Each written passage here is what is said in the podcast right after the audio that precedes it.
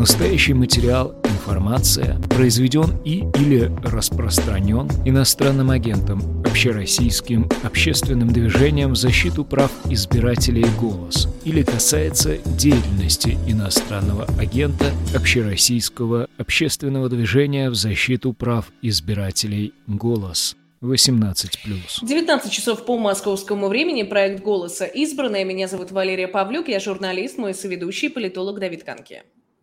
Всем добрый вечер. Прежде чем мы начнем, как всегда, напомню, что можно писать ваши вопросы в комментариях к трансляциям. Я за всем внимательно слежу и буду задавать вопросы, на, вопросы нашим сегодняшним гостям. Поговорим мы сегодня о выборах президента.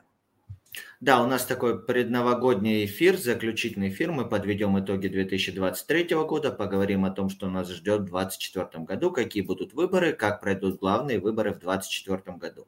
У нас сегодня в гостях Александр Кынев, политолог-регионалист. Да, тогда, коллеги, давайте начнем с выборов президента. Главная текущая новость на данный момент – это отказ в регистрации кандидату Дунцовой, которая себя позиционировала как такой своеобразный альтернативный кандидат.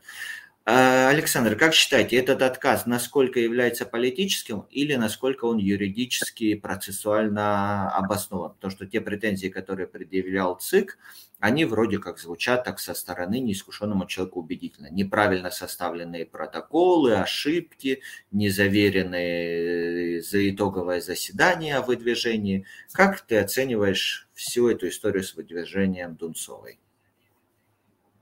Я расцениваю ее как, э, в общем, я уже высказывал эту точку зрения на живом гвозде, а, как, на мой взгляд, ну, скажем так, недостаточно профессионально подготовленную.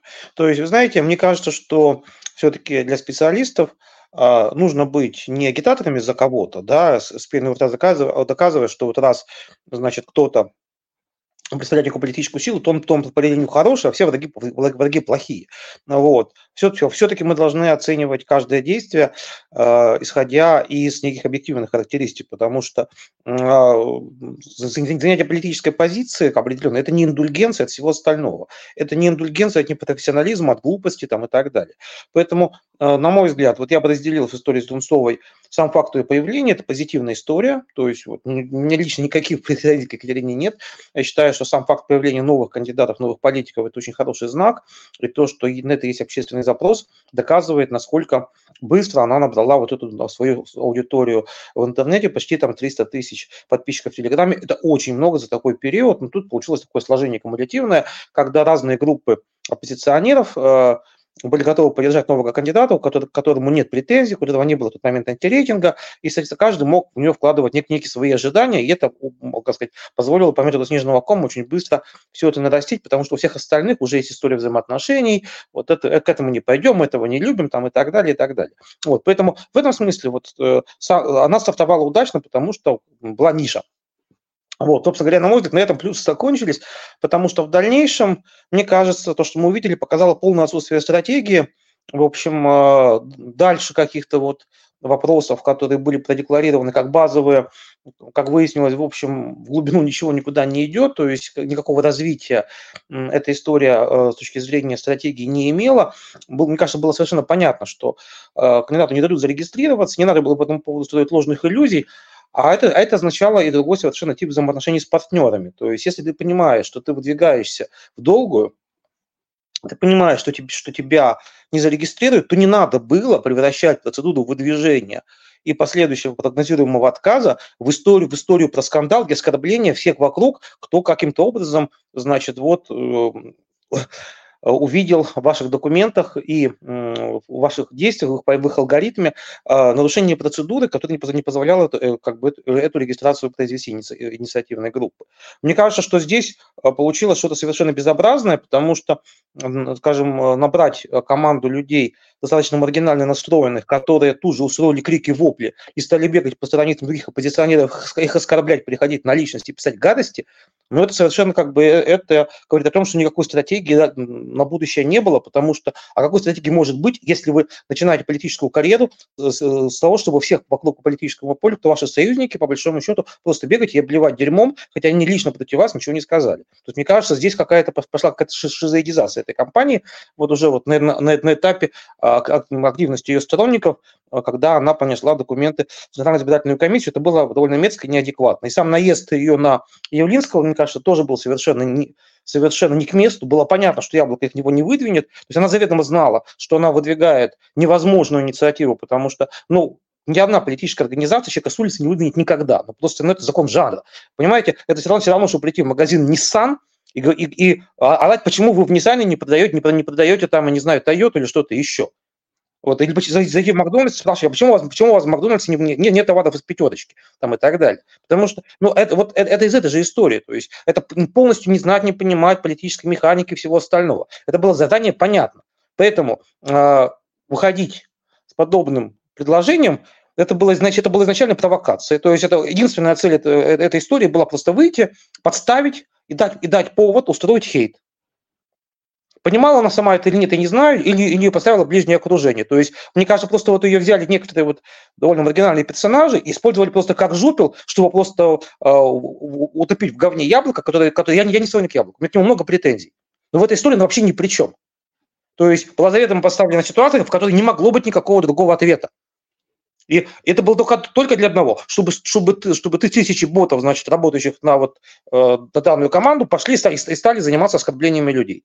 Я думаю, что подобное поведение не, не, не украшает э, политическую оппозицию, неважно, каких взглядов она э, придерживается. Потому что, знаете, тут вот я читал э, комментарий Аббаса Галямова, там о, вот, почти дословная цитата, «Сказать человек хороший». Вы знаете, это омерзительно. Если мы будем клеить ярлыки «хороший» и «плохой» только по принципу наших общих взглядов, мы далеко, мы далеко пойдем.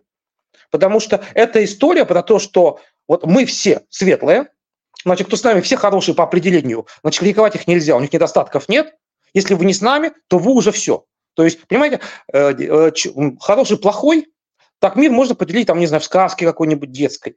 Но в жизни а, а, оставить оценки только исходя из взглядов, ну, это какая-то чисто тоталитарная история, она очень негативная. Э, никакие политические коалиции вот таким образом не построишь. Это ужасно. То есть это, это, это деление по принципу свой-чужой. Все чужие плохие по определению. Свои хорошие всегда, что бы они ни делали. Так нельзя. Станислав, хотела бы к вам вопрос задать аналогичный по поводу выдвижения Дунцовой и претензий ЦИК. Я знаю вашу позицию относительно документов, которые были представлены в Центральную избирательную комиссию. От Дунцовой был, был ответ, что почему голос не помог. Почему голос не помог собрать подписи и правильно их оформить. Попрошу вас прокомментировать это сообщение, потому что буквально недавно она, а, скажем так, отреагировала на ваш комментарий. Да, а, ну смотрите, все же очень просто. Голос не, не работает на конкретных кандидатов, голос не помогает конкретным кандидатам. Точнее, мы можем что-то подсказать, если кандидат обратится а, сам к нам. Но как бы в инициативном порядке для нас а, вообще, вообще-то все кандидаты для нас равны если они не нарушают э, избирательное законодательство, поэтому а, для нас не важно Дунцова, Харитонов, Даванков а, или там еще кто, кто-либо.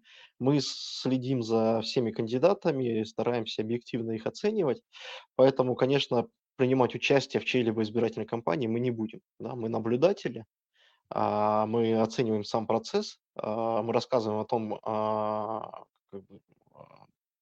кто, кто прав, кто виноват, по нашему мнению. А, мы рассказываем о том, как этот процесс прошел. А мы стараемся следить за выборами, за тем, чтобы правильно считали и так далее. Но ни с какими кандидатами голос а, как движение никогда связан, я надеюсь, не будет.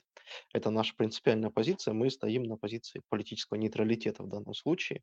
Мы не внутри этой схватки мы немножечко в стороне от нее. А то, что нас волнует, это действительно соблюдение избирательных прав. В этом смысле, конечно, есть права и избирателей, и права кандидатов. То, что касается вот этой истории с Дунцовой, надо понимать, что там есть две составляющие. Да? Мы, с одной стороны, видим, понимаем, что есть политическая составляющая, по которой у нас можно не зарегистрировать а, кого угодно, а, на каких угодно основаниях.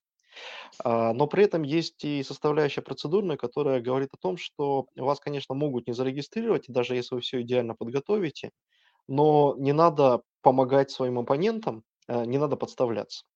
А, дело в том, что вот в этой истории с Дунцовой такой кейс уже был. Вот ровно такое основание уже было 6 лет назад. Кандидата, кандидатку самовыдвиженку Воловец тогда вот точно так же завернули на дальних подходах к выборам. И можно говорить о том, что требования Центра избиркома ни на чем не основаны и а, завышены, но а, штаб кандидата, юристы кандидата, действуя в ее интересах, должны были это основание предусмотреть, да, и как бы и подстраховаться а, по этим вещам, не говоря уже о тех а, ошибках в документах, которые а, видели, которые показывались на трансляции, несмотря на то, как, а, собственно, само собрание группы проходило и так далее. Поэтому тут, в общем, обе, а, обе, к обеим сторонам и к тем, кто функцию регистрации выполнял, я имею в виду Центр избирком, и к штабу кандидатов, претензии есть, но надо понимать, что претензии действительно есть. А, Давид, к сожалению, мы тебя не слышим забыл микрофон. Станислав, хорошо, э, с Дунцовой более-менее понятно. Вот у нас сейчас закончился период выдвижения для самовыдвиженцев, у партии еще несколько дней на выдвижение, но мы видим, что, скорее всего, не будет кандидата от Яблока. Григорий Явлинский заявил, что не ему необходимо получить от избирателей 10 миллионов подписей для того, чтобы выдвинуть свою кандидатуру. Об этом мы говорили в прошлый раз, э, в прошлом эфире с Вишневским, с Ефимовым, Яблочниками. Как ты оцениваешь такую позицию старейшей демократической партии и насколько неучастие, по сути дела, э, а, этой партии может отразиться на ходе президентской кампании? Ну, смотрите, кандидат имеет право, ну, то есть любой политик, любой человек имеет право выдвинуть свою кандидатуру, а имеет право не выдвигать свою кандидатуру. Это такое же точно право, да, никто э, никого заставлять не, э, не может. Понятно, что история с 10 миллионами подписей, она изначально была невыполнимая, Хотя бы потому, что сбор подписей, который объявил э, Явлинский Яблоко, стартовал до старта избирательной кампании. То есть все эти подписи, которые собирались до того, э, конечно, э, не могли быть представлены в избирательную комиссию на стадии регистрации. То есть это какая-то другая немножечко так, история. Но это, да, было, она... это позиционировалось, что это 10 миллионов, которые должны собраться, чтобы убедить Явлинского участвовать в выборах. Ну, ну да, это чтобы, еще такая чтобы, отдельная процедура чтобы, что, чтобы попросить, да, но как бы почему нет? Э, кандидат, э, ну, точнее, любой политик может э, отталкиваться от разных мотиваций. Его право. Да, мы в данном случае в голосе, опять же, не можем его ни в чем не обвинять, ни к чему подталкивать. Это позиция партии, но вот она, так, вот она такое решение приняла. Пусть сторонники партии его и обсуждают, на самом деле. Конечно, нам а, с точки зрения а, наблюдения на выборах, а, чем больше кандидатов, тем лучше. Да? Чем больше кандидатов пройдет регистрацию, тем лучше, потому что направление наблюдателей на избирательном участке непосредственно зависит от того, кто будет зарегистрирован в качестве кандидатов, потому что никто другой направление на участке активистам просто выдать не может. Но мы также понимаем, что шансов и у Явлинского, как и у Дунцовой, как, наверное, и у Надеждина, на регистрацию очень мало. А, поэтому как бы, я думаю, что жаль, что какая-то часть повестки а, политической, какая-то часть дискуссии не будет отражена в этой избирательной кампании, но, честно говоря, мы многого и не ожидали. По крайней мере, то, что мы сейчас видим на федеральных телеканалах, не подразумевает того, что там будет какая-то другая повестка, кроме той, которая есть официально. Александр Владимирович, мы с вами в мае собирались и приблизительно пытались понять, как будут проходить выборы президента, в том числе рассуждали на тему Явлинского. Стало ли для вас сюрпризом, что Явлинский решил не идти, и Надеждин, как вот потенциально антивоенный кандидат, имеет ли какие-то шансы, по вашему мнению? Ну, шансы на что? Шансы на то, чтобы зарегистрироваться и тем более какой-то процент получить. Ну, э, шансы, я думаю, на регистрацию имеет. Почему? Смотрите, значит, у нас эм, в бюллетене будет минимум 4 кандидата. То есть 4 человека точно будут зарегистрированы. Три кандидата парламентских партий. Это э, Даванков, Слуцкий и Харитонов. Им не нужны подписи. Ну и Путин, конечно, подписи соберет. Я думаю, что вряд ли кто-то в этом сомневается. Вот получается 4. Из остальных есть еще три кандидата, которые в силу своего политического бэкграунда и, и прошлого могут претендовать на регистрацию, потому что они уже регистрировались. Ну, ну, ну это Сергей Бабурин, бывший депутат Госдумы. А, кстати, когда-то тоже был э, на заре свое, в свое время существования «Справедливой России», тогда была фракция «Родина», да, которая она родилась, то Бабурин тогда был членом этой фракции.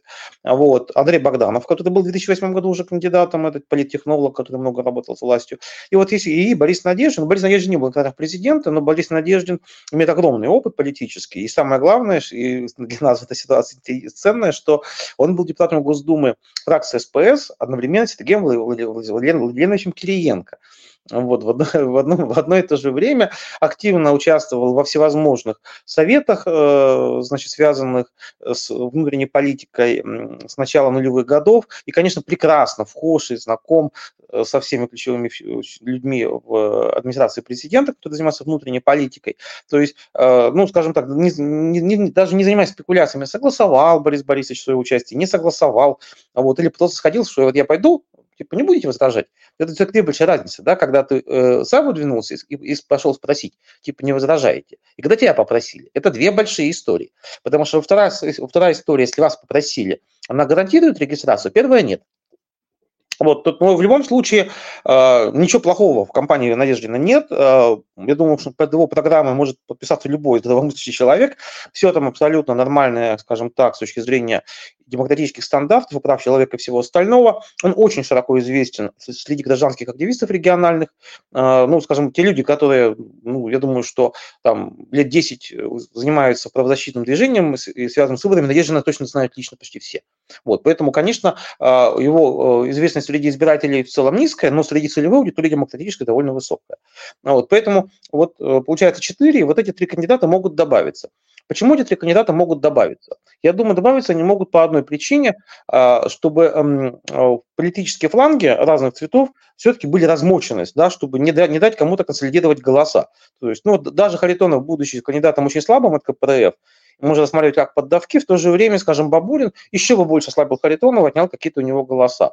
Точно так же, как, например, э, участие Богданова и Надеждина может быть ответом на то, что новые люди выдвинули довольно молодого, и, и по взглядам очень прогрессивного Владислава Даванкова. Соответственно, вот э, там подкусывать что-то у Даванкова они могут, и таким, таким образом не дать ему, скажем, например, занять там, третье, может даже второе место, э, если так компания сложится, поскольку э, на фоне всех остальных он оказывается самый молодой кандидат и с, и с наиболее адекватной повесткой. Соответственно, внутри кандидата, ну, условно, в такой демократической нише, они растаскивают, размазывают голоса и повышают, соответственно, шансы ну, в рейтинге рейтинге кандидатов для Харитонова и Слуцкого. Я думаю, что эм, скажем так, фаворитом э, вертикали после Путина на второе место будет, наверное, в этой ситуации Слуцкий, который, с одной стороны, новый, с другой стороны, абсолютно системный, и слова лишнего не скажет.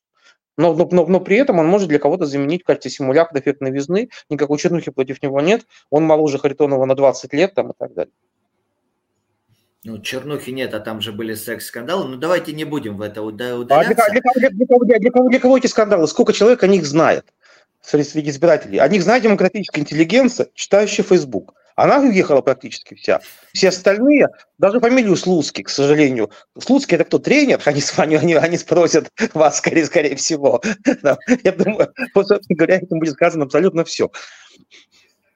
Станислав, упомянули сбор подписей. Э, почему Путин не стал выдвигаться от «Единой России», а пошел по как самовыдвиженец? Ему теперь надо собрать 30, 300 тысяч подписей с ограничением по регионами. Начался ли этот сбор? Как он проходит? Почему принято такое решение? Какие возможны на этом этапе нарушения? Владимир Путин почти всегда выдвигается в президенты как э, самовыдвиженец. Это вот такие пятые у него выборы – а, один раз он выдвигался как э, представитель «Единой России», а, остальные четыре раза это всегда было самовыдвижение а, для того, чтобы показать э, то, что человек находится над партией, символизирует собой единение народное, тем более, что сейчас его усиленно пытаются поддержать и «Единая Россия», и «Справедливая Россия», и все, кому не лень. Сбор подписей, ну, формально стартовал. Насколько он а, действительно идет сейчас во всех этих торговых центрах и там иных пунктах сбора, большой вопрос. А, может быть, наши, наши зрители увидят и расскажут нам а, об этом. Нам было бы, ну, в общем, довольно интересно узнать, как это все выглядит а, на местах. Но, по крайней мере, а, о том, что сбор подписей стартовал, рапортует рапортуют и чиновники, что, конечно, запрещено законом, да, потому что а, бюрократия у нас должна быть политически нейтральной, это требование законодательства и избирательного, и законодательства государственной и муниципальной службе. Нельзя использовать свое должностное положение или служебное положение для того, чтобы а, создавать преференции каким-либо кандидатам. Нельзя в рабочее время, находясь а, в должности, а, агитировать за кого-либо, за кого-либо кандидата или иным образом помогать ему избраться. Но вот чиновники рапортуют, рапортует Единая Россия, и даже, опять же, Справедливая Россия пытается рассказать, что она тоже в этом участвует. Там тоже есть проблема, потому что, согласно федеральному законодательству, юридические лица могут оказывать такую помощь э, только платно. А, то есть э, Единая Россия Справедливая Россия должны быть перечислены деньги из избирательного фонда. Э, Но в 2018 же тоже так же было. В 2018 тоже было, там были волонтеры Победы, которые собирали, у них тоже было юридическое лицо, и тоже никому не перечислили. Да, то есть на самом деле э, подписи Владимира Путина в 2018 году должны были быть э, завернуты, потому что они были собраны с нарушением законодательства. У нас в 2022, по-моему, году а, на выборах а, в один из региональных парламентов в Северной Осетии был такой случай, когда партия «Дело» собирала подписи в том же здании, где находится Почта России. А, а на Почте России пенсии выплачивают до сих пор. И в суде посчитали, что подписи собирались в месте, где выплачиваются пенсии, соответственно, это незаконно, и все подписи забраковали. Вот по-хорошему с Владимиром Путиным в 2017 году, должно было произойти примерно то же самое. Все подписи должны были забраковать, потому что подписи были собраны незаконно, ну, по крайней мере, если верить отчетам а, волонтеров Победы и, и Единой России. Сейчас тоже Единая Россия, ОНФ, Справедливая Россия э, говорят о том, что они непосредственно участвуют в сборе подписей, как юридические лица. А, это по закону запрещено, если не будет оплачено с избирательного а, счета. Ну, дождемся а, первых финансовых отчетов и посмотрим, как это будет. Но почему-то мне кажется, что никак, никак, ни рубля оттуда не поступит. Стас, а кто-то может посмотреть эти подписи после того, как их соберут, убедиться, что они правильно собраны, или вообще их как-то проверять будут? Это планируется, не планируется? Как ну, это по, технически устроено? А, формально подписи сдаются в Центр избиркома, дальше Центр избиркома их проверяет, э, отправляет запросы в МВД и так далее, а, ну, в миграционную службу. А, и оттуда получает ответы о том, насколько эти номера паспортов действительны, насколько подписи поставлены той же самой рукой, а, оценивает, насколько юридически грамотно это все сделано. Но тут, опять же, я говорю, вопрос в том, а, насколько сам сбор подписей будет идти правомерно, насколько сам сбор подписей будет организован в соответствии с законодательством. Александр Владимирович, а вот вы упомянули по поводу уехавших. Хотела бы спросить, э, скажем так, лидеры общественного мнения заявляют о разных стратегиях, которые они хотят принимать на, во время этого голосования. А, в том числе там, голосовать против конкретного кандидата, голосовать там, э, за определенных людей. Может, как вам кажется, вот эта стратегия Максима Каца, сторонников Навального, какая, как вам кажется, может показать свою эффективность? Будет ли вообще это работать? Возможно ли, по сути, вот это протестное голосование сейчас? сейчас? Ну, во-первых, ну, первое, я считаю, что неправомерно присваивать стратегиям, которые существуют очень давно, имена каких-то людей, которые к ним сейчас присоединяются. Нет никакой стратегии Максима Каца. Нет никакой стратегии Навального. Есть стратегия голосования за любого нового кандидата и подачи бюллетеней, которая является абсолютно логичной и нормальной, когда речь идет о мажоритарных выборах. Потому что э, выборы президента мажоритарные. Э, для в первом туре нужно набрать 50%. Соответственно, любой бюллетень, поданный не за основного кандидата, снижает, и, опущенный в урну, снижает процент от, подан, от, от общего количества поданных голосов. Поэтому неважно, голосуете ли вы за кого-то там из оппонентов, платите бюллетень, все равно таким образом, не голосуя, там, условно говоря, за нынешнего кандидата, действующего президента, вы снижаете процент.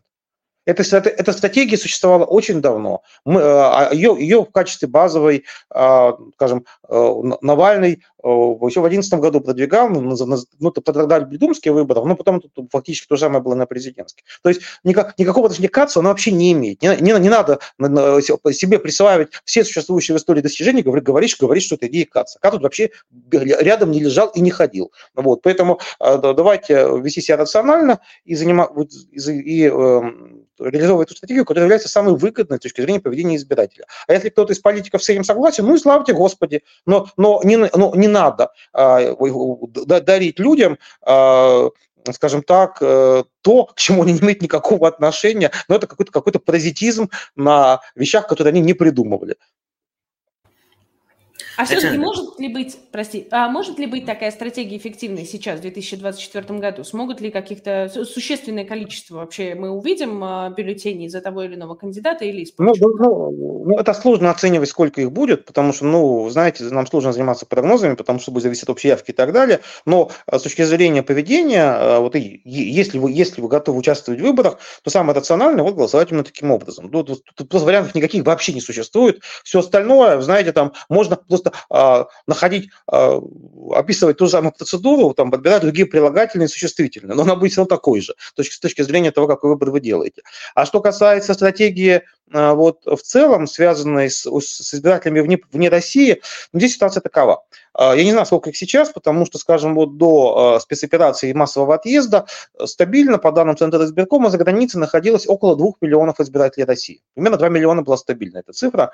Вот, и они, соответственно, приписывались к разным участкам в консульствах по там, странам пребывания. Но Э, как правило, явка этих людей была очень низкой. В основном более-менее активно не участвовали в выборах компактного проживания. Э, это бывшие советские республики, то есть это Приднестровье, это Таджикистан, это Казахстан. Э, вот там действительно эти избиратели ну, голосовали довольно активно, и это играло существенную роль. Во всех остальных странах явка от списка вот тех, кто стоял на консульском учете, была очень маленькая, там буквально там 2-3% вот от тех, кто там на учете стоял. Почему? Потому что учреждений консульских за рубежом мало, страны большие, э, никто, никто никому не будет оплачивать там ПС ради этого голосования. Живете вы, скажем, вы, там, не знаю, в Италии, да, вы же, не, вы же из Сицилии специально там в Рим не поедете голосовать за свой счет не поедете. Там, а в США тем более, а какие там расстояния, там, в Китае тем более там, и так далее. Поэтому, ну, а, нет, Александр, мы знаем примеры, когда люди из Вашингтона летали в ну, Лос-Анджелес ну, голосовать, ну, вы, потому что вы, там был их избирательный участок. Вы в штуках, ну, грубо, вы знаете, конечно, есть герои э, электорального труда, им не жалко личных денег, но это штучные, индивидуальные случаи, про них можно фильмы снимать, но это же не массовая история. Массовый обыватель не поедет за такие бешеные деньги, чтобы просто проголосовать там одним голосом вопросом. Поэтому здесь ситуация такова, что а, вот, как, как бы, значит,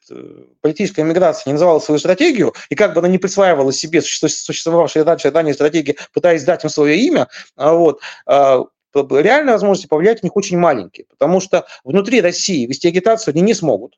Потому что никаких штабов, очевидно, у них в России быть не может. Если где-то появится что-то с, с, с, с, с намеком на штаб э, значит, этих товарищей, э, ну, я не знаю, сколько минут он существует, пока туда не придут и всех не посадят. Ну вот. Поэтому в России они, они никакой агитации офлайн вести не смогут. Только какая-то агитация в соцсетях, которые в России заблокированы. В основном их аудитория за эти полтора года резко упала. Да, что там Фейсбука, что там Инстаграма. Э, ну, как бы, я говорю совершенно очевидные вещи. Реально не вести какую-то агитацию смогут только вот э, за пределами России. Но, как я только что сказал, за пределами России они, они, будут, они будут агитировать тех, кто, скорее всего, на участке просто не пойдет, потому что ему будет очень далеко и стрёмно добираться до этого избирательного участка. Вот и все. Поэтому реальный выхлоп от этого всего будет ничтожным. Хорошо, Александр. А в нынешних условиях мы, нам понятен сценарий, который рисует власть. Более-менее понятен список кандидатов. Ну а российское общество как воспринимает эти президентские выборы? Насколько они для него значимы? Вот сейчас был недавно опрос ЦИОМа, там назвали самым важным событием 2025 года выдвижение Путина э, на президентских выборах 25% избирателей, что где-то пара такие цифры. Как думаешь, насколько это соответствует действительности и как сейчас общество воспринимает эту кампанию? Ну, оно, оно воспринимает ее так же, как старый анекдот про похороны. Ну, я его люблю, как бы он известный, но я просто напомню тем, тем, кто его не знает. Да? Похороны, стоят скорбящие. Один скорбящий спрашивает другого скорбящего. Что вы думаете, э, как вы относитесь к ритуальной музыке? Я считаю, она должна быть исполнена. Вот, я думаю, примерно так же российское общество относится, собственно говоря, ко всей этой ритуальной процедуре. Вот, и никак, никак иначе. Я бы, э, я только прошу, э, отмечу, что Facebook принадлежит организации Мети, которая запрещена в России, признана террористической. Для того, И Инстаграм. И Инстаграм тоже туда же. А, Станислав, а хотела бы у вас спросить, какие, как вам кажется, может быть, темы затронуты в рамках этой кампании? На примере 2023 года мы замечали, что тема СВО, она как-то уходит в сторону. А сейчас чего ожидаем? А, ну, слушайте, пока, пока рано говорить. Я, я, я думаю, что даже администраторы президентской кампании не до конца знают, э, куда это вывернет.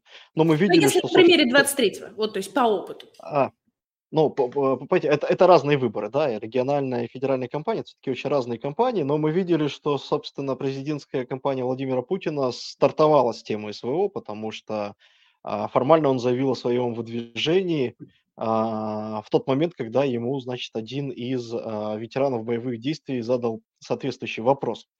А, на каком-то из награждений в Кремле. А, поэтому вот формально она даже с этого стартовала, и понятно, что ограничить а, действующего президента в том, что он скажет на том или ином мероприятии, никто не сможет, даже если его команда изначально планировала какую-то другую стратегию, э, чего я лично не, исключаю совершенно.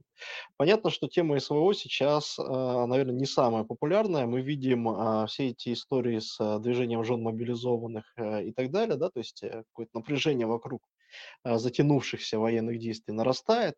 А, и, в общем, понятно, да, у нас несколько сот тысяч человек а, находятся мобилизованными в течение двух лет под огнем где-то.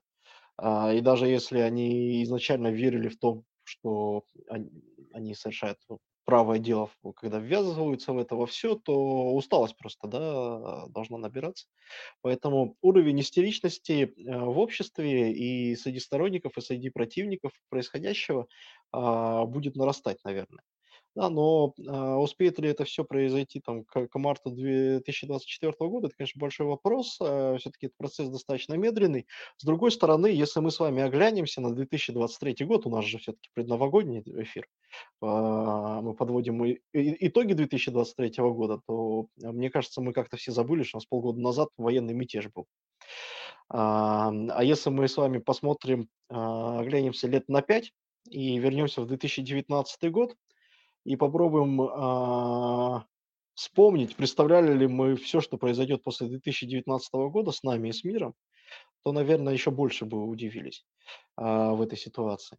Поэтому а, предсказывать тут довольно сложно. Другой вопрос, что если все будет идти по какому-то стандартному варианту, такому а, традиционному, то компания будет, скорее всего, очень-очень тихой все-таки э, будут стараться строить ее на каком-то позитиве, показывать, что вот посмотрите, несмотря на все трудности, у нас, значит, экономика развивается. Собственно, выставка на ВДНХ, а, она именно про это, да, про то, что вот несмотря ни на что, посмотрите, эй, как у нас регионы растут.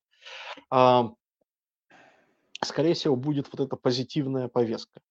А, во многом не столько даже про кандидата, сколько про деятельность президента а, действующего где он будет а, решать какие-то проблемы, открывать новые производства и так далее и тому подобное. Александр, у нас эти выборы будут примечательны тем, что впервые на федеральных выборах будет ДЭК. Уже определился перечень регионов. Панфилова заявила, что там порядка 40 миллионов избирателей. Зачем сейчас так активно педалируется ДЭК? Почему именно этот список регионов? И как это связано с тем, что ходят слухи о том, что администрация президента поставила задачу обеспечить 80% поддержки президенту? Но он не впервые на, на, федеральных выборах, он был уже на Думске 21 года, да, только там было регионов меньше. На президентских, да, впервые. Но список регионов, я думаю, он совершенно выглядит, мне кажется, довольно понятно.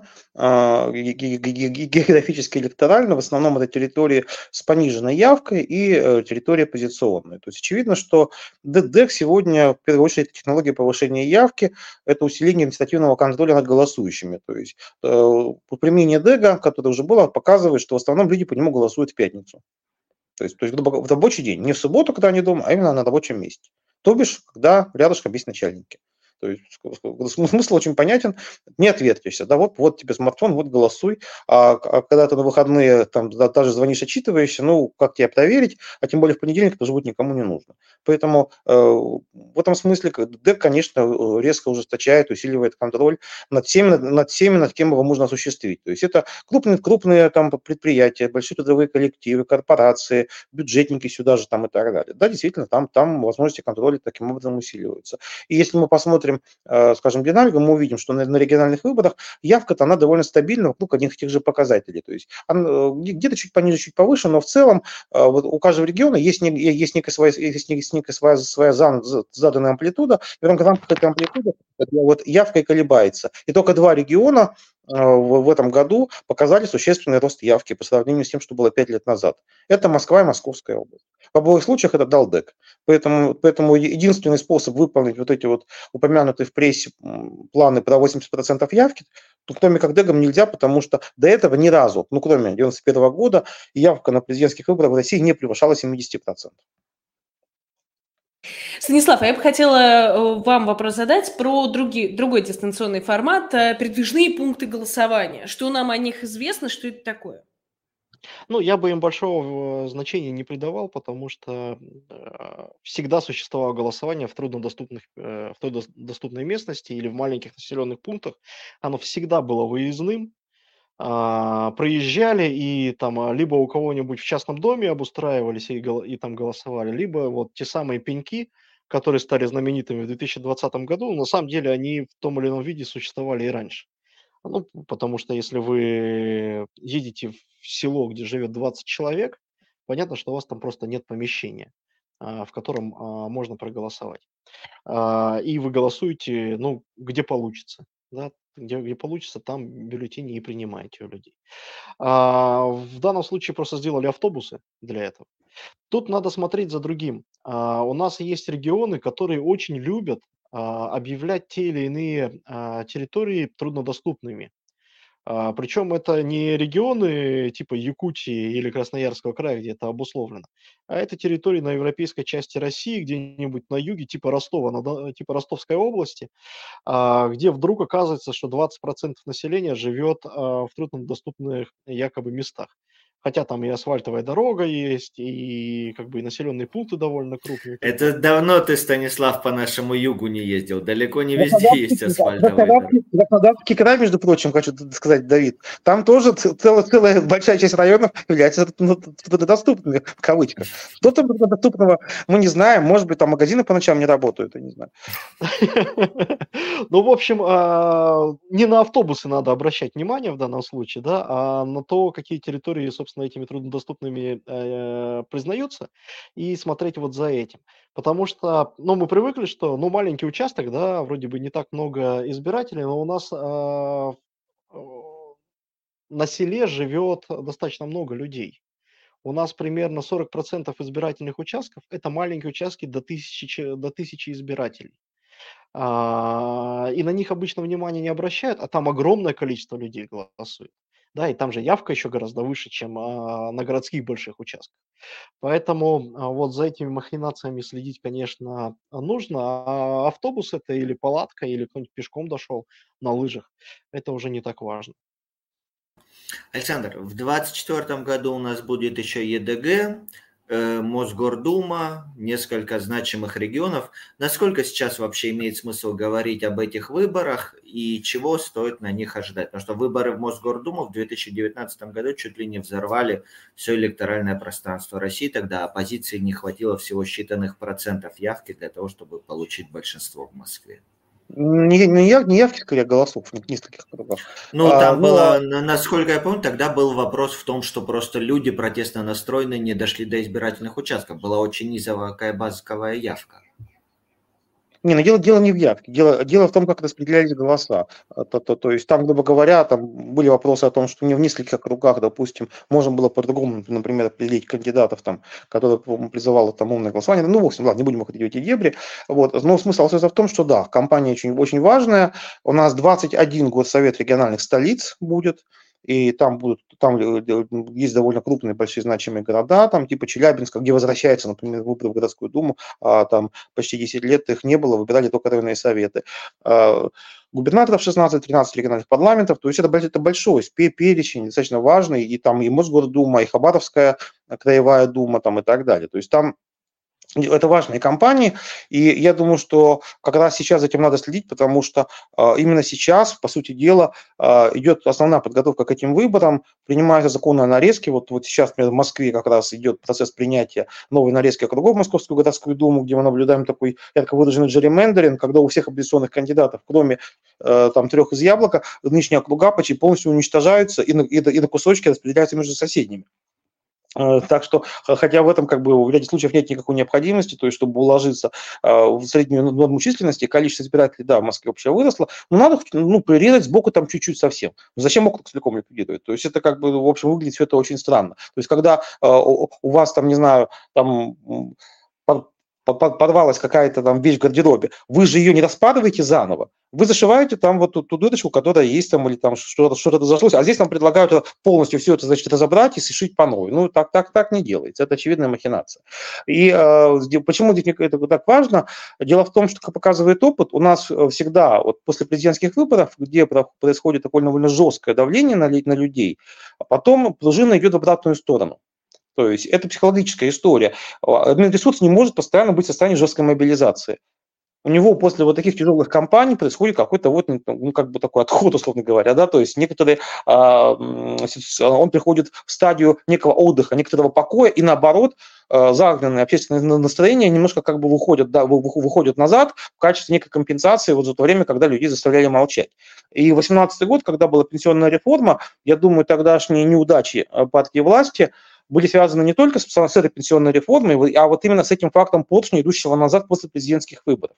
Поэтому я думаю, что как раз вот на региональных выборах ситуация в этом году, в этом, точнее, в следующем году может быть очень даже динамичной и интересной по этим причинам. Неважно, о каких выборах говорим, о выборах президента или выборах ЕДГ 2024 года, планы голоса, Станислав, хотела бы, чтобы вы озвучивали, что голос планирует делать как на президентских выборах, так и в дальнейшем. Я добавлю еще к тому, что Александр сказал, да, по поводу сентябрьских выборов 2024 года. Там же есть еще один фактор, то, что э, все непопулярные меры, которые э, ежегодно обычно принимаются, там повышение тарифов разных, ЖКХ, цен на проезд и так далее, э, все это заморожено до, 7, до 17 марта. И тарифы, например, все повысятся 1 июля во всех регионах, и причем повысится довольно существенно. Всякие а, стройки непопулярные или, наоборот, закрытие социальных учреждений. Все это остановлено до президентской кампании, но все это а, начнется довольно активно делаться именно перед а, региональными выборами. Поэтому я думаю, что это все тоже может сказаться. Действительно, давайте посмотрим, региональные выборы 2024 года могут быть, э, на мой взгляд, довольно интересными. Что касается голоса и планов голоса, то у нас план один – это работать, а, работать так же, как мы работали э, прежде. Но на ЕДГ мы пока не смотрим, нам а, надо добраться до 17 марта. Что у нас? У нас, во-первых, идет уже долгосрочное наблюдение, оно стартовало, мы уже э, две недели с две с половиной недели смотрим а, телевизор а, за всех наших а, подписчиков и читателей и рассказываем о том, что там в телевизоре показывают. Вот за прошлую неделю мы посмотрели 202 выпуска новостей а, на шести федеральных телеканалах. А, до этого за полторы недели посмотрели еще 250, поэтому, а, в общем, а, видимо, будем лечиться после окончания избирательной кампании у психиатра все, а, потому что смотреть это спокойно довольно сложно, учитывая уровень там, пропаганды и цензуры, которая у нас сейчас есть. Но у нас началось обычное наше традиционное долгосрочное наблюдение. У нас а, в дни голосования будет работать, э, собственно, горячая линия. У нас уже работает карта нарушений, на которую каждый может присылать свои сообщения. У нас есть мобильное приложение, у нас есть обучающие материалы, которые можно уже сейчас использовать, потому что с сентября в плане наблюдения ну, практически ничего не изменилось. А, поэтому вот как бы хотите подготовиться, можете уже сейчас заходить на сайт «Голос» или на наше мобильное приложение, или на YouTube-канал и, и просматривать те обучающие материалы, которые там есть. Мы какие-то вещи там, конечно, еще обновим, но, но базово они все сохраняются. А, поэтому вот, собственно, все, что мы всегда делали, Все это мы планируем делать и дальше. Вопрос только в наблюдении непосредственно в дни голосования, потому что мы в данном случае зависим от того набора кандидатов, который будет зарегистрирован. К сожалению, направление на избирательные участки могут выдать сейчас только кандидаты. Мы понимаем, что если будет э, кандидат от ЛДПР, кандидат от КПРФ и Владимир Путин, условно говоря, то шансов получить направление у нас будет не очень много. Если кандидатов будет побольше, то, соответственно, и шансы возрастают. Поэтому мы вот за регистрацию всех кандидатов э, держим кулаки. Не только потому, что это в принципе правильно, да, потому что люди должны участвовать в выборах. У людей должно быть право выдвигать свои кандидатуры, но у нас еще есть свой меркантильный интерес в том, чтобы вот, собственно, общество могло получить направление на участки, люди могли прийти и сами убедиться в том, что их голоса считают правильно. Или посмотреть и обнаружить, что, это, э, что считает их не так, и каким-то образом этому противодействовать. В чате благодарят за то, что делаем анализ по медиамониторингу, говорят, за это надо молоко давать или транквилизаторы с антидепрессантами. Э, Стас, вот смотри, Александр достаточно жестко прошелся про уехавшей э, оппозиции, по тем, кто был выдавлен или по иным причинам решил покинуть страну, что у них, по сути дела, нет механизмов влияния на политическую ситуацию. Как ты считаешь, согласен с этой оценкой? И что в контексте наблюдения? Потому что тоже приходят вопросы, можно ли, например, помочь с наблюдением на Пхукете? А, насчет Пхукета не уверен, я не уверен, что там есть российское консульство, но надо узнать. А, но там, где есть консульство и посольство, помочь можно. Вы можете стать наблюдателем на избирательных участках за границей, которые будут открываться, вот, собственно, в консульствах, посольствах, ну и, может быть, где-то еще. А, для этого надо сейчас будет дождаться окончания регистрации кандидатов, как я говорю, потому что направления могут дать только кандидаты. Посмотрим, кто будет зарегистрирован. И, в принципе, ну, у нас всегда у нас, я имею в виду наблюдательского сообщества, не только у «Голоса», всегда была программа по наблюдению на зарубежных избирательных участках, поэтому да, а, принимайте участие, а, мы понимаем, что очень много людей сейчас живет, а, бывших россиян, ну, людей, которые раньше жили в России, они остаются россиянами, конечно, но сейчас переехали за границу, их много живет где-нибудь в Грузии, в Армении, в Германии, в Литве, еще там в Израиле, еще в каком-то количестве стран, а есть страны, где а, людей практически нет, но при этом понимаю, что масштабы Европы, они не очень большие, поэтому, может быть, вы а, будете готовы куда-нибудь поехать в соседнюю страну, понаблюдать там, если там активистов не найдется, а, или там еще куда-то, да, а, чуть-чуть подальше съездить, может быть, вам самому будет это интересно. По крайней мере, ну, мы уже говорили, что есть примеры, когда человек из, с восточного побережья США летал на западное побережье, чтобы проголосовать, наверняка найдется какое-то количество людей, которые готовы сделать то же самое, чтобы понаблюдать.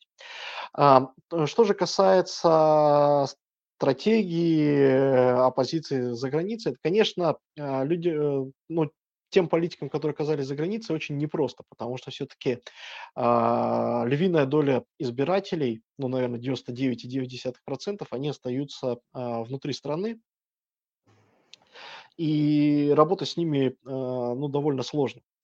А, за границу уехало по разным оценкам там а, от нескольких сот тысяч до там одного-двух миллионов человек, но мы понимаем, что это все-таки несопоставимо меньше того количества людей, которые остались внутри страны. Но что вы можете? Вы можете продолжать общаться с теми, кто внутри страны, и рассказывать им а, что-то, да, каким-то образом агитировать. Вы можете съездить проголосовать, что касается, ну, кто-то может попробовать проголосовать онлайн, если он зарегистрирован в одном из 29 регионов, где а, будет применяться DEC. Правда, вам для этого придется VPN обратный поставить, да, то есть VPN, у которого будет российский IP-адрес, чтобы зайти на госуслуги и проголосовать, такая возможность теоретически тоже есть, но у ограниченного все-таки количества людей, потому что в большинстве регионов никакого онлайн-голосования не будет. Да, для большинства избирателей а, эта новинка недоступна пока. А, возможно, что и к счастью. Вот, в общем-то, и все, наверное. Мы много говорили о 2024, чуть-чуть про 2023. А, Александр Владимирович, вам бы хотел вопрос задать. А, вот Левада-центр, признанный в России иностранным агентом, назвал вот как бы ключевым словом это адаптация. Какие события 2023 года, тенденции, на которые стоит обратить внимание сейчас, в том числе в контексте предстоящих выборов? Ну, слово адаптация очень точное. Да, действительно так и есть. Это тот самый случай, когда, знаете, там депрессия, депрессия, депрессия, тор, торг, все остальное, да, сейчас это принятие. Принятие – это та же адаптация фактически. То есть это, это уже понимание, что нужно жить в этой новой реальности, она не поменяется на довольно длительную перспективу. Вот, и что делать? Ну, не умирать же, значит, там надо, надо приспосабливаться к жизни в таких условиях.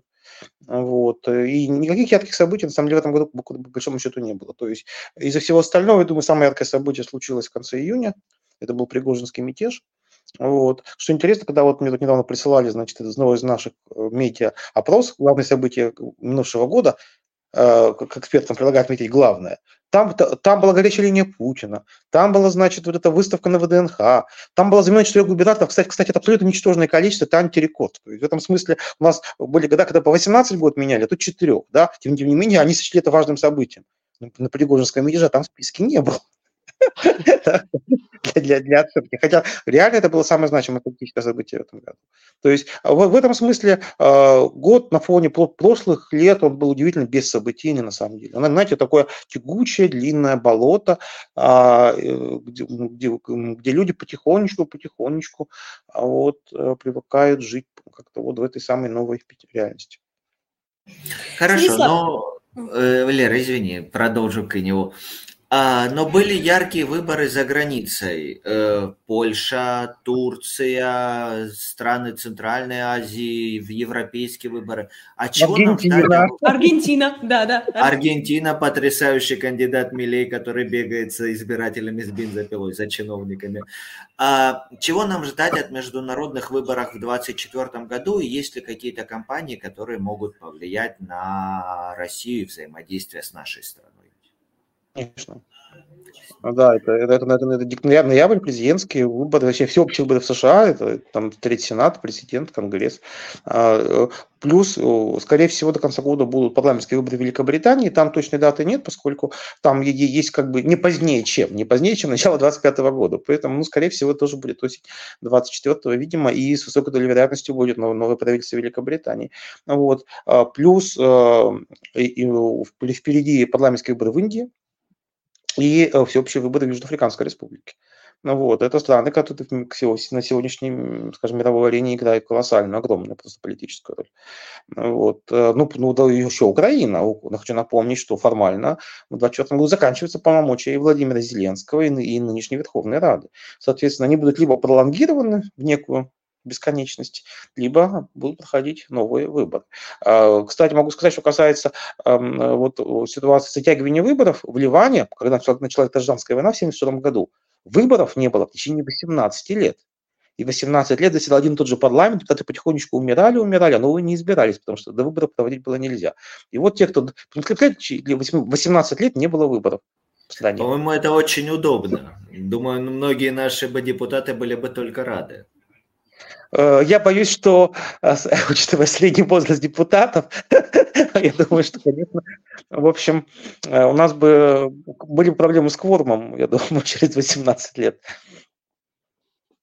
А если возвращаться снова в Россию, мы в том числе наблюдаем, а, у нас есть отдельный цикл, вот в том числе про Аргентину мы тоже говорили, поэтому если вы не смотрели, можете посмотреть после нашего эфира. В общем, есть а, соответствующий плейлист, где можно посмотреть, как мы говорили, и про выборы в Польше, и про выборы в Аргентине тоже.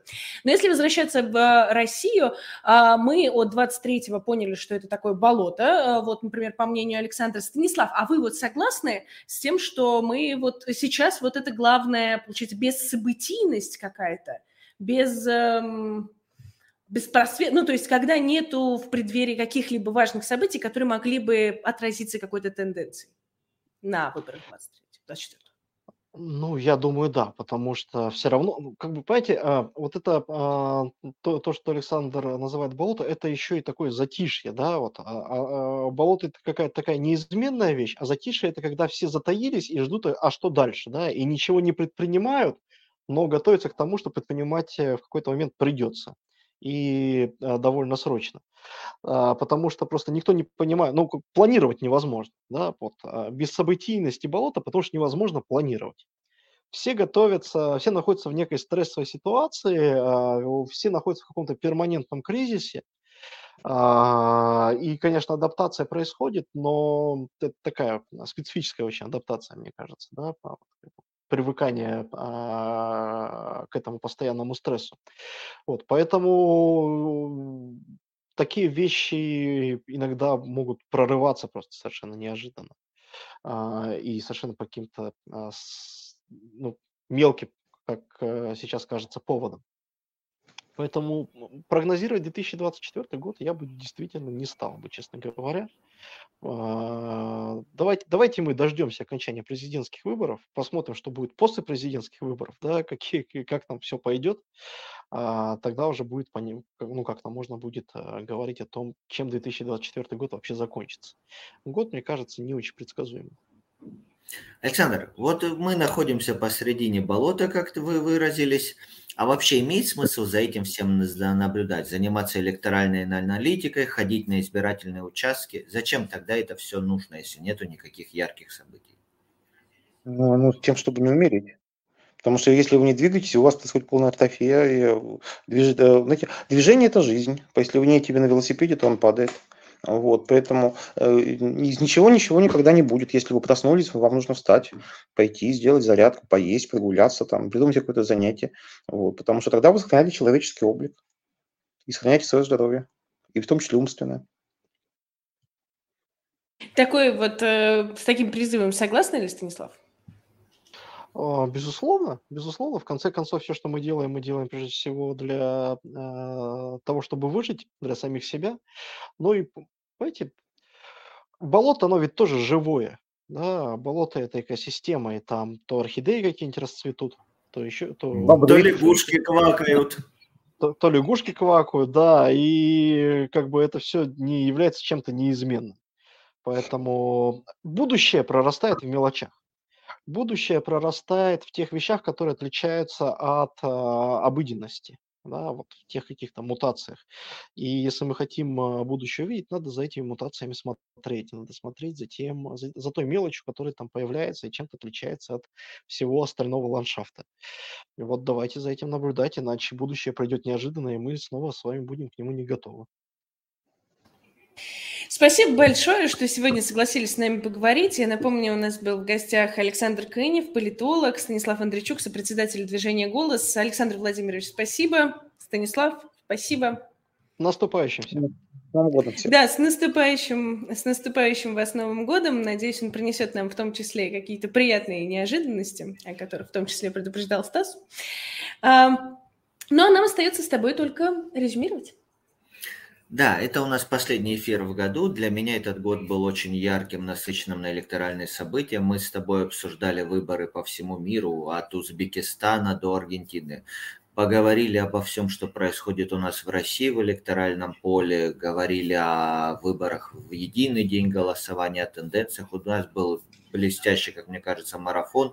Я очень благодарен всем, кто нам поддерживал, кто помогал, продолжает донатить голосу, продолжает наблюдать за выборами, продолжает принимать участие в том или ином виде в общественно-политической жизни России. Поэтому, с одной стороны, может быть, действительно есть ощущение болота, а с другой стороны, тут Кынев абсолютно прав. Если ничего не делать, то очень быстро порастешь мхом и умрешь.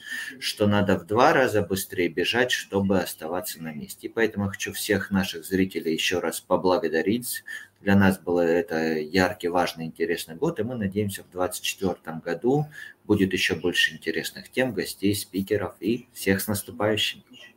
Да, действительно, хочу поблагодарить наших зрителей. Мы проделали большой путь, есть еще над чем работать, но по, по сравнению с первыми нашими эфирами виден прогресс. Мы будем стараться и дальше делать все качественнее, все лучше, вести беседы с разными людьми о выборах, потому что кому не говорить о выборах – кроме как голосу, соответственно.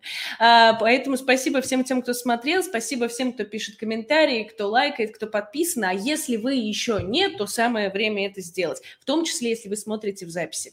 А, была рада, на самом деле, тому возможности немного подвести итоги, уже такая наша некая традиция небольшая. В этот раз поговорили, на самом деле, более позитивно, чем в прошлый, потому что в прошлом мы вообще обсуждали о возможности или невозможности проведения выборов, учитывая военное положение. Ну Ну, спасибо вам всем. Ну и я напомню, что действительно у нас будут небольшие новогодние каникулы. 10 января мы с вами увидимся. Ну, а до этого времени я, конечно, желаю вам э, счастливого Нового года, постарайтесь беречь себя, а, ну, становитесь наблюдателями, подписывайтесь на соцсети «Голоса», ну и всем до скорого! С наступающим годом и честных всем выборов!